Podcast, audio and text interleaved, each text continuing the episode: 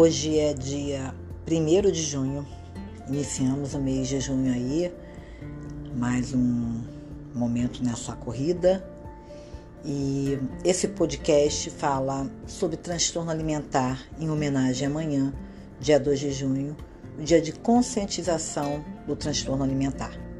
Eu sou Adriana Francesquim, trabalho com comportamento alimentar, com outras, outras demandas dentro da TCC e falo de pessoas, de comportamento humano, de comportamento alimentar e de você aí que está me escutando. Me siga lá no Instagram, arroba psi.adrianafrancesquim. Passando também para lembrar que esse podcast não substitui nenhum atendimento em consultório. Caso esteja em sofrimento, é, procure ajuda profissional. Transtorno alimentar não tem cara, ele não tem corpo, ele tem dor e sofrimento. Mas por que esse assunto, né? Primeiro, porque meu podcast ele fala muito também de comportamento alimentar, fala de pessoas, pessoas reais. E pessoas reais é, têm problemas. E um dos problemas que afetam, né, afeta bastante a população é o transtorno alimentar. E em grande parte ele não é falado, porque só é visto como um transtorno alimentar, entre aspas, aquela pessoa que está muito magra, a pessoa que está fazendo uma compulsão alimentar. E tem gente é, que acha que por ter um comer esporádico transtornado, ou está fazendo privação de alimento, talvez não seja um transtorno alimentar, a gente não tenha como mensurar mas talvez não seja um comportamento alimentar que esteja de, de, é, de acordo com o que a pessoa gostaria de ter. Então, preocupação excessiva com peso, preocupação excessiva com a sua imagem corporal, deixar de usar certas roupas, viver se cobrando por causa de um, de, um, de um, tipo de imagem perante o outro, o medo de julgamento, botar defeitos o tempo todo em si, fazer muita restrição, é, deixar de comer certas coisas que gosta, é, fazer o fim de semana como o dia do lixo, dia de semana, não comer nada porque acha que aquilo vai engordar. São comportamentos que a gente pode falar aí para ficar de olho, não necessariamente como um transtorno alimentar. Mas o podcast quer falar o quê? O que, que eu estou querendo dizer aqui, eu, Adriana? Eu estou querendo dizer que uma pessoa estar magra, por exemplo, não quer dizer que ela esteja com anorexia, por exemplo. Ela pode estar magra por outra condição médica, ou pela perda de alguém, está com um quadro depressivo, ou porque naquele momento, sei lá, a estrutura do corpo dela é aquele, ou ela passou por alguma mudança, tá? Então, dentro disso, não quer dizer que a pessoa estar magra, que ela está com anorexia nervosa, por exemplo. Ou uma pessoa que engordou, que ela esteja fazendo compulsão. Ela pode estar usando alguma medicação, que ela está mais inchada.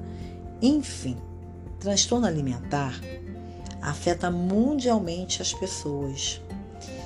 E hoje a gente também vem, vem percebendo aí né, até pelos artigos publicados, que o homem também vem desenvolvendo transtornos alimentares, em menor proporção, mas e vem, e vem sim. E o transtorno alimentar, não que ele não possa ocorrer na, na fase adulta, mas ele, ele vem muito na adolescência, principalmente por essa cobrança, por essa mídia aí. E ele não existe por um único fator, não é só isso. O transtorno alimentar, seja uma anorexia, um TARE, uma bulimia, ele vem por multifatores. E multifatores envolve desde uma história familiar, as percepções da pessoa, a genética, envolve N contextos ali da pessoa, porque o meio ambiente ele interferiu nessa pessoa, na vida dessa pessoa e essa pessoa no meio ambiente. Então a gente fala também que é multifatorial, por isso. Então quando você se pegar olhando, ou julgando, ou criticando, ou alguém fazendo isso, né? Acolha se a outra pessoa que estiver vivendo isso porque independente se é um transtorno alimentar ou não, é, foge ao controle dela, sabe?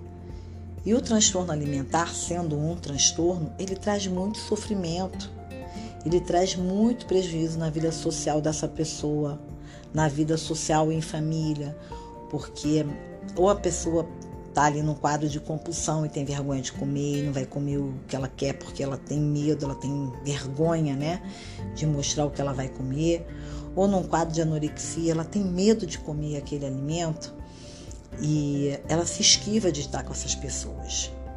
Então a gente tem muitos prejuízos quando a gente fala de, de transtorno alimentar. Então, esse podcast aqui, com essa pequena pincelada, onde a gente pode falar que o comportamento alimentar, independente se tem um transtorno ou não, é algo muito complexo. Não é simplesmente pegar, parar de comer ou deixar de comer isso ou aquilo. Né? Quando a gente quer uma melhor relação com o alimento, o primeiro passo é não fazer privação, nem restrição, é se olhar, olhar suas emoções, seus pensamentos, para ver como que você vai se comportar. E em relação a um transtorno alimentar, não é simplesmente pegar e comer ou deixar de comer. Envolve N fatores, como que eu falei, que trazem muitos prejuízos na vida da pessoa.